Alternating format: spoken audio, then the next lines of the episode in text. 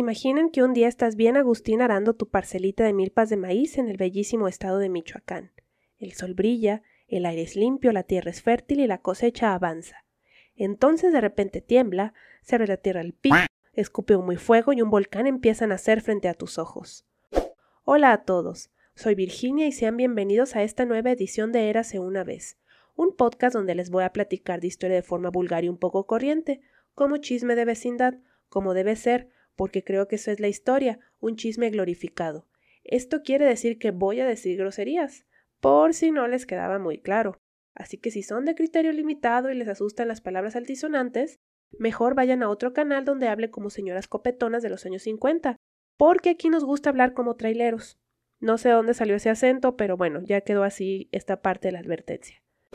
Hoy les voy a platicar de la erupción del volcán Paricutín que borró del mapa cinco comunidades del estado de Michoacán a mediados del siglo pasado.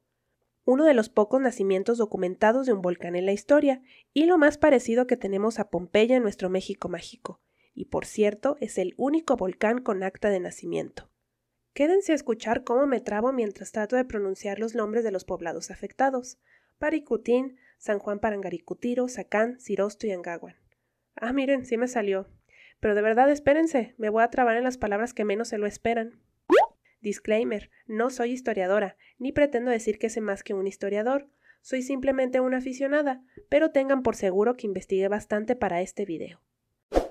El volcán Paricutín nació un 20 de febrero de 1943 en la región conocida como Meseta Purépecha en el estado de Michoacán.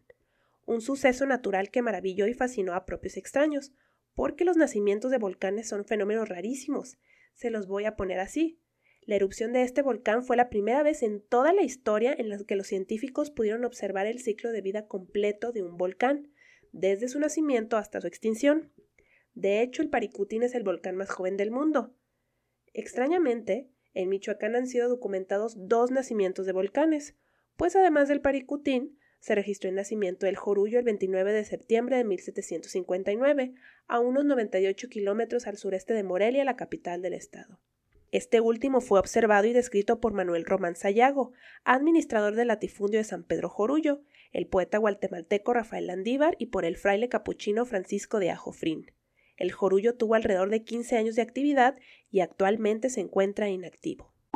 El nacimiento de estos dos volcanes en Michoacán no es casualidad pues gran parte de este estado se encuentra en el cinturón volcánico transmexicano, del que forman parte colosos como el Popocatépetl, el Nevado de Toluca y el volcán de Colima, que está en Jalisco. En su cara colimense su volcán es nuestro, entre otros. Agreguen que están dentro del campo volcánico Michoacán-Guanajuato. En resumidas cuentas, esta región tiene todas las características geológicas necesarias y algunas extras para generar actividad volcánica, que actualmente no hay.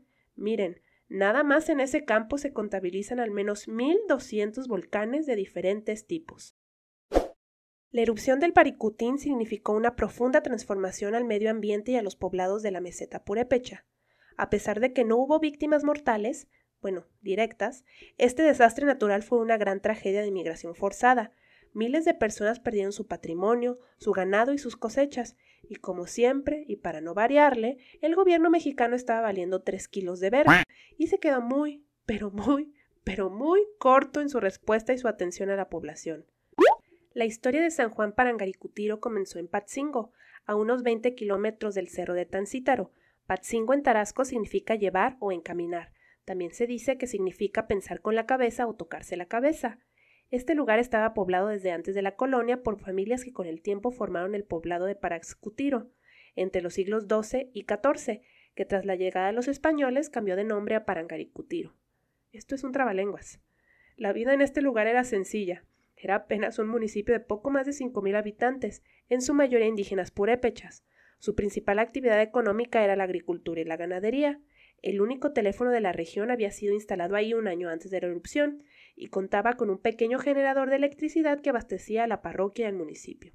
La parroquia, de la que hoy solo sobrevive la fachada y parte del altar, era todo una joya arquitectónica. Tenía tres naves, en el techo tenía unas madres que se llamaban artesones con terminado policromado. No sé qué diablos es eso, pero les voy a poner imágenes en el video si lo están viendo.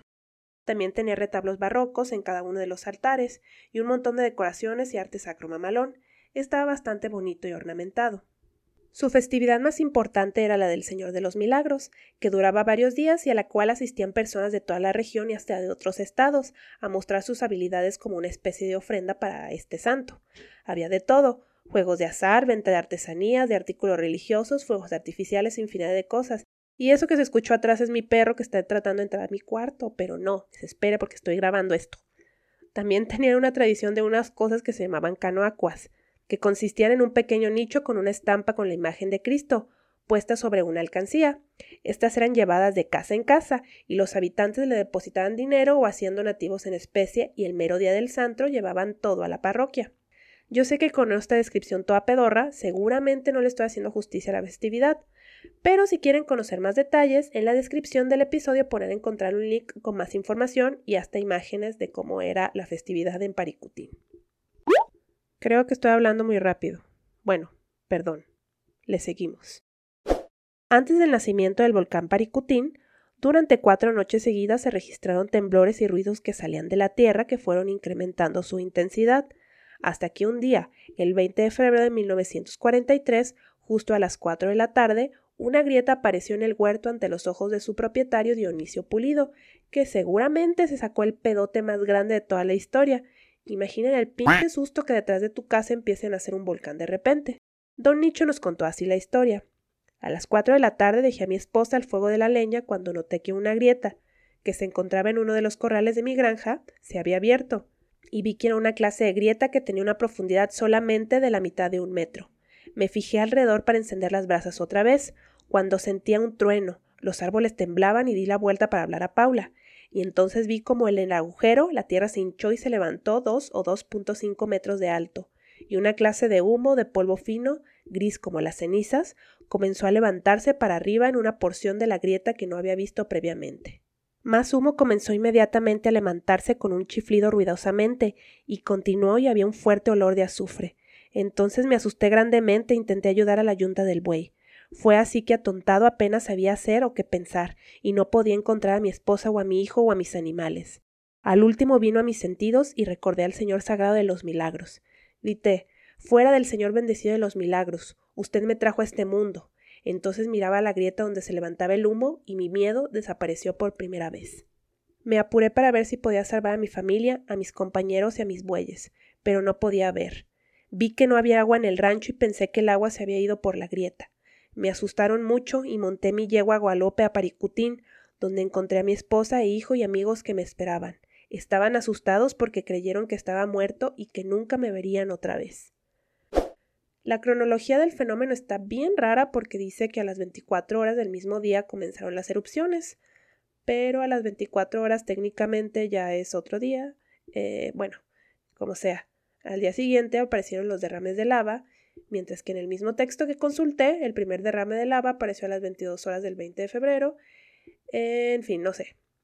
Para efectos prácticos, para esta parte de la historia nos vamos a basar en un artículo de autoría del geólogo Pedro Corona Chávez, académico de la Universidad Michoacana de San Nicolás Hidalgo. Según testimonios de los habitantes, después de que se abrió la grieta que más tarde se convertiría en el volcán, se levantó una columna de vapor de al menos un kilómetro de altura y las emisiones de material incandescente bajo formas espesas de ceniza y bombas alcanzaron hasta 500 metros de altura, lo cual originó en un mes la virtual desaparición de los mamíferos silvestres y la calcinación gradual de la vegetación, incluyendo los pinos y encinos. Les dije que me iba a trabar. En los siguientes meses se formó un cono prematuro de 300 metros de altura con emisiones recurrentes de flujos de lava, imponentes fumarolas, explosiones de ceniza y bombas volcánicas. Este primer periodo de actividad terminó en octubre de ese mismo año, aunque el volcán estuvo activo durante nueve años en diferentes fases. Como en México a veces somos muy ñeros, el volcán Paricutín tiene un acta de nacimiento emitida por el Ayuntamiento de Parangaricutiro y firmada por el presidente municipal Felipe Amezcua, donde se le bautizó con el nombre que tiene hoy. Este documento está fechado el 8 de marzo de 1943. Me llama la atención que mientras literal estaban haciendo un volcán a la vez en el pueblo, hayan encontrado el tiempo para convocar a una sesión de cabildo para bautizar al pinche volcán. Esto sucedió porque sus peticiones de ayuda fueron ignoradas en un principio, y él pensó desesperado que por lo menos él podía hacer un documento donde quedara constancia de que ahí había pasado algo. Si ustedes se imaginan que la erupción del volcán Paricutín fue como en la película esta que se llama Volcano, Se imaginan mal. Esta erupción fue de las cosas más anticlimáticas del mundo. Todo aconteció muy, muy lentamente. Tan lentamente que fue posible evacuar al municipio y evitar todas las pérdidas humanas. Pero eso es bueno. Lo último que quieres en un desastre así es que la naturaleza te aplique un Pompeya y que todos se mueran a la vez en un instante. Aunque esto no significó que el suceso no fuera toda una tragedia, luego de que terminó el primer periodo de actividad en octubre de 1943, una intensa plaga de langostas azotó a la región, lo que sumado a la ausencia de cosechas, a problemas atmosféricos y de agua, provocó una escasez de alimentos y una crisis de salud pública, por no mencionar la contingencia que provocó el desplazamiento forzado de miles de personas que habían perdido sus viviendas y sus modos de vida. Miren, si ustedes son asiduos clientes de este podcast, sabrán que en México repetimos la historia una y otra vez, así que ya no sorprende ni un poco cuando les digo que para variar, el gobierno mexicano estaba valiendo ver y su respuesta ante la tragedia fue tardía, se quedó cortísima y fue groseramente insuficiente, una perra mamada. Si bien les explicaba que cuatro días antes del nacimiento del volcán hubo temblores y ruidos que salían de la tierra, en realidad, desde el 10 de febrero los pobladores reportaron ruidos y vapores, lo cual fue reportado oportunamente por el presidente municipal de Parangaricutiro, Felipe Amezcua, en dos telegramas dirigidos al presidente de la República, Manuel Ávila Camacho, en los que solicitó el envío de un geólogo para investigar. Nada más que lo dejaron en visto, porque la única respuesta a su solicitud fue que su petición había sido turnada a la Secretaría de Agricultura, lo que más tarde reclamó el presidente municipal, al señalar que no era un acto de justicia que por el hecho de ser un pueblo humilde e indígena no se les tomara en cuenta. Para que se vayan imaginando hacia dónde va la cosa.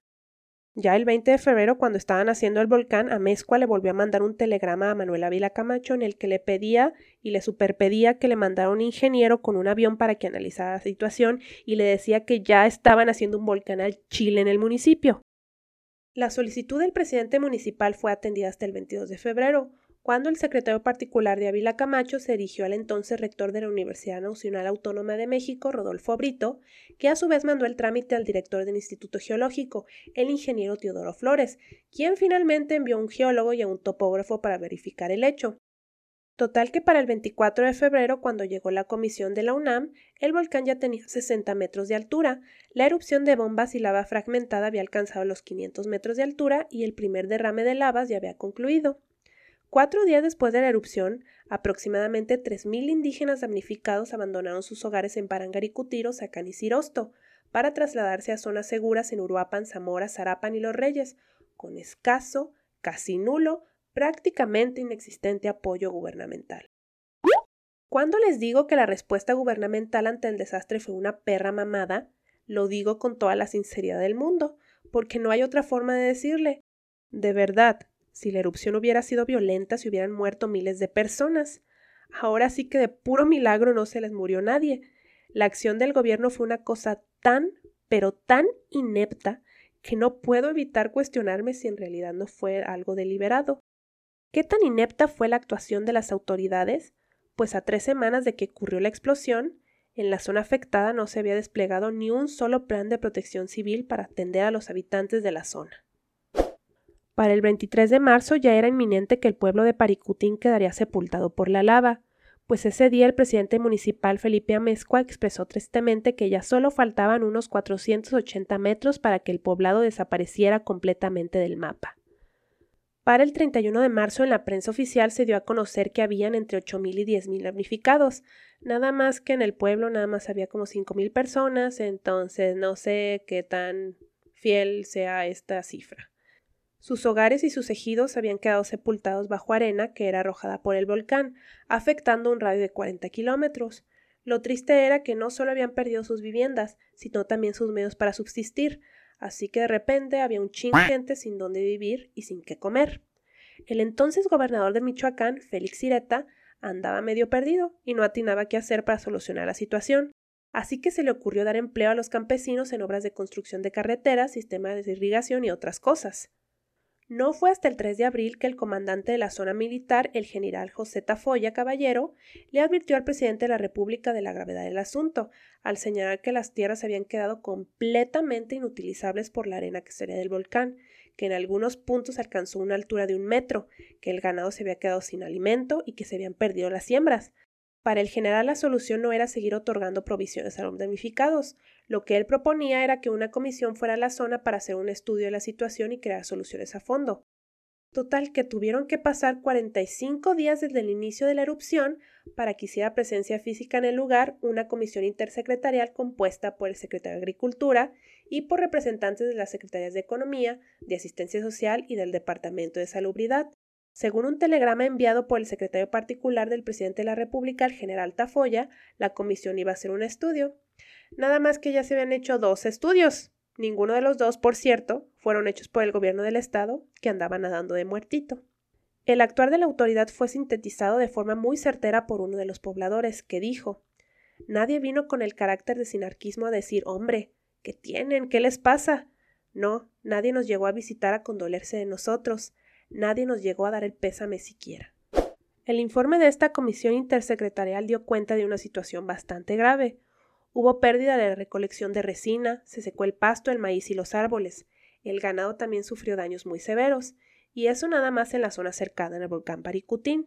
También se afectó a los huertos limoneros de Apatzingán, a los aguacateros en Uruapan y a los ingenieros ingenieros, ingenios azucareros de los Reyes y de Peribán.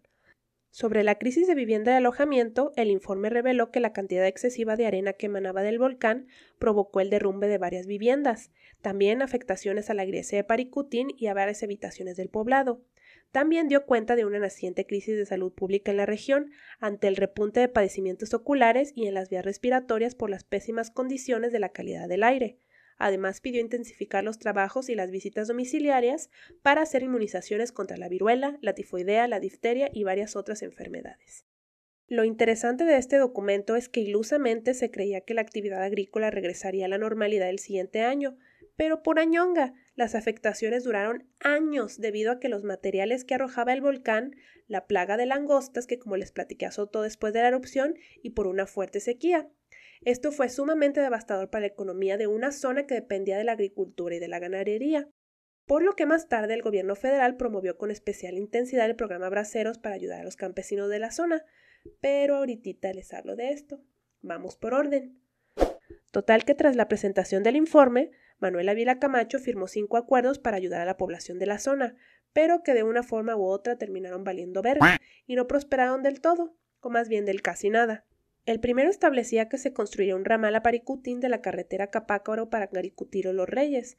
El segundo establecía que la Secretaría de Asistencia Pública y el Departamento de Salubridad se coordinaran para estudiar y mejorar las condiciones sanitarias de la zona.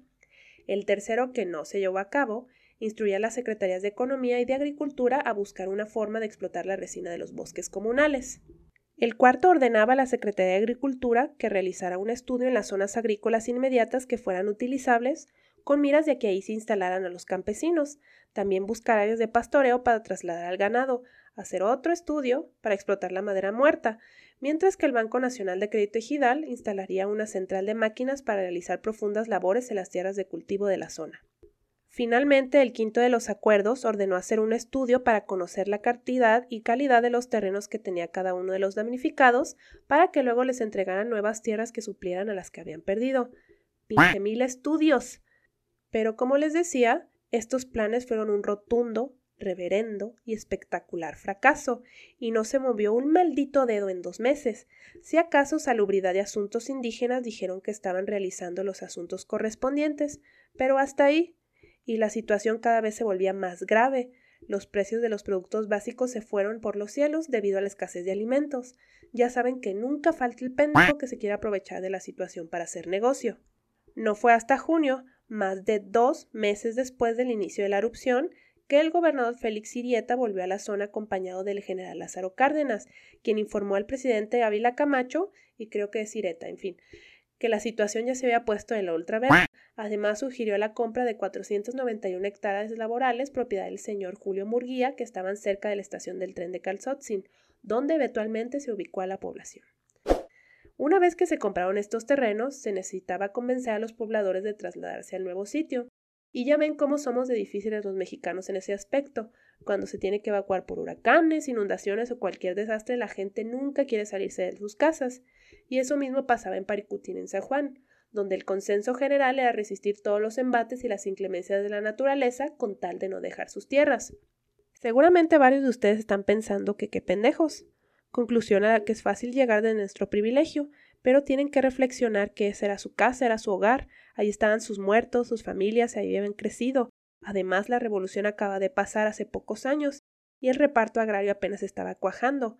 La gente no iba a dejar tan fácil las tierras por las que había pagado con sangre. Total que la gente tomó la decisión de esperarse a que minorara la actividad del volcán. Estuve buscando cuántas personas quedaban todavía en el pueblo, pero no encontré ese dato, así que imagínense esa parte. Si alguien sabe esto, por favor déjenlo en los comentarios. Como ya sabemos, el volcán dio tregua y la lava siguió avanzando hacia el pueblo, y el 17 de junio de 1943 llegó a las calles del poblado, que fue devorado lenta y agónicamente. Para ese entonces todos los habitantes de Paricutín ya habían sido desalojados y trasladados al nuevo poblado de Calzotzin, donde no tenían agua, y fue una odisea de meses lograr proveer del servicio mientras que los habitantes de Cirosto se trasladaron a Tzitzongo, donde fundaron el poblado Miguel Silva. Ahí hubo un chingo, pero un chingo de problemas, pues como ningún representante del departamento agrario les dio posesión de las nuevas tierras, los indígenas tuvieron que hacerse bolas ellos solos, y se desató una pelea campal que terminó con la muerte de varios líderes. Para 1944, la lava alcanzó la cabecera municipal de San Juan Parangaricutiro. El 12 de mayo, los habitantes que quedaban se trasladaron a la zona llamada Hacienda de los Conejos o Valle de los Conejos, donde se establecería el nuevo municipio. Como recordarán, el informe de la Comisión Intersecretarial pronosticaba ilusamente que para 1944 se recuperaría la actividad ganadera y agrícola, lo que ya sabemos que no sucedió, y como se había perdido la cosecha y las condiciones no permitían sembrar una mierda, pues se agotaron las reservas de maíz, frijol y arroz. La situación se puso tan fea que hasta el pintor mexicano Gerardo Murillo, el doctor Atl, quien también era vulcanólogo por cierto y que estaba en el lugar observando la erupción, envió una carta al presidente Vila Camacho donde le señalaba que el trabajo estaba paralizado en toda la comarca y que el hambre se había enraizado entre la población. Dijo que no había cosechas, que la ganadería estaba completamente paralizada y que prácticamente no había elementos de vida para las familias. Es entonces que los habitantes de Parangaricutiro, a través de su presidente municipal Miguel Antolino, que ya era uno nuevo, insistieron que se autorizara la salida de dos mil campesinos a Estados Unidos para trabajar como braceros, alegando la falta total de medios de subsistencia. Si ustedes recuerdan el programa Braceros, este consistía en llevar trabajadores mexicanos al campo en Estados Unidos, pues ellos andaban muy ocupados agarrándose a vergas con los NAZIS en Europa. La solicitud de los damnificados se convirtió en todo un problema político. Primero porque el gobierno federal ya estaba prohibiendo la salida de más trabajadores hacia Estados Unidos, porque ya habían mandado un montón. Luego los hacendados de la zona no querían que salieran los campesinos, argumentando que eran necesarios en la región. ¿Para qué mamones? Casi no había cosechas y las que había estaban todas raquíticas. Estos compas, coludidos con las autoridades locales, que raro, nadie nunca, se valieron de todas las estrategias y chuecuras para evitar que los campesinos se fueran. Los presidentes municipales les exigieron cuotas para revisar sus papeles y luego les decían que no les servían. Además estuvieron haciendo contrabando de tarjetas del programa Habitantes de otras zonas. Una comisión de 50 personas, en representación de 1.500 campesinos, fueron a plantarse a las oficinas del periódico La Prensa en la Ciudad de México para denunciar estos abusos. Señalaron que habían informado de todo esto al general Cárdenas, quien se ofreció a hacer las gestiones para que les dieran las tarjetas y pudieran irse a Estados Unidos a trabajar, pero esto no había progresado por la corrupción de los hacendados y de las autoridades locales.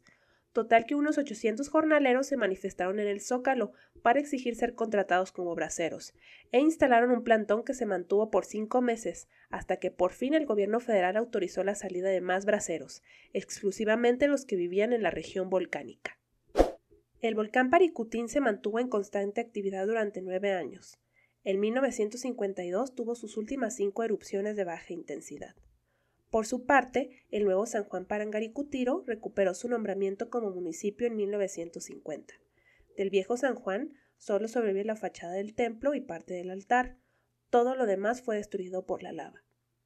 ¿Qué sucedió con Dioniso Pulido, el hombre que atestiguó el nacimiento de un volcán? Murió en 1949. Al respecto de este hecho, el escritor José Revueltas mencionó Dionisio Pulido, la única persona en el mundo que puede jactarse de ser propietario de un volcán, no es dueño de nada. Tiene para vivir sus pies duros, sarmentosos, negros y descalzos, con los cuales caminará en busca de la tierra. Tiene sus manos, totalmente sucias, pobre soy, para labrar, ahí donde encuentre abrigo. Solo tiene eso, su cuerpo desmedrado, su alma llena de polvo cubierta de negra ceniza. El Cuiyutsiro, águila que quiere decir en Tarasco, que fuera terreno labrantío, y además de su propiedad, hoy ya no existe. Su antiguo plan de fina y buena tierra ha muerto bajo la arena, bajo el fuego del pequeño y hermoso monstruo volcánico. Y este es el final del episodio. Muchas gracias por verlo y escucharlo. En la descripción pueden encontrar todas mis fuentes y un link para que chequen el guion del episodio. Si se preguntan por qué borré el video anterior y lo volví a subir, es porque el audio estaba de la chinga y pues decidí grabarlo y creo que quedó de mejor calidad porque de hecho me di cuenta que los últimos tres videos los he grabado con una configuración de audio toda equivocada y me siento bien pendeja porque no estaba grabando bien con un micrófono carísimo que compré, bueno ni tan caro, pero bueno, eso no importa. Bueno, eh, gracias a todos los nuevos suscriptores y a todos quienes han dejado comentarios. Si están en YouTube se darán cuenta que los episodios ya tienen anuncios y esto es porque ya puedo monetizar los videos. Yo sé que esto puede llegar a ser bastante molesto, pero de verdad me ayudarían viendo los anuncios para que este podcast se vuelva sustentable. Pero si los quieren saltar, sáltenselos sin problema. Si quieren ver más episodios o escucharlos, eh, suscríbanse y denle clic a la campana para recibir notificaciones. Si están en Spotify o cualquier otra plataforma, nada más denle ahí donde dice seguir. Bueno, muchas gracias a todos. Adiós.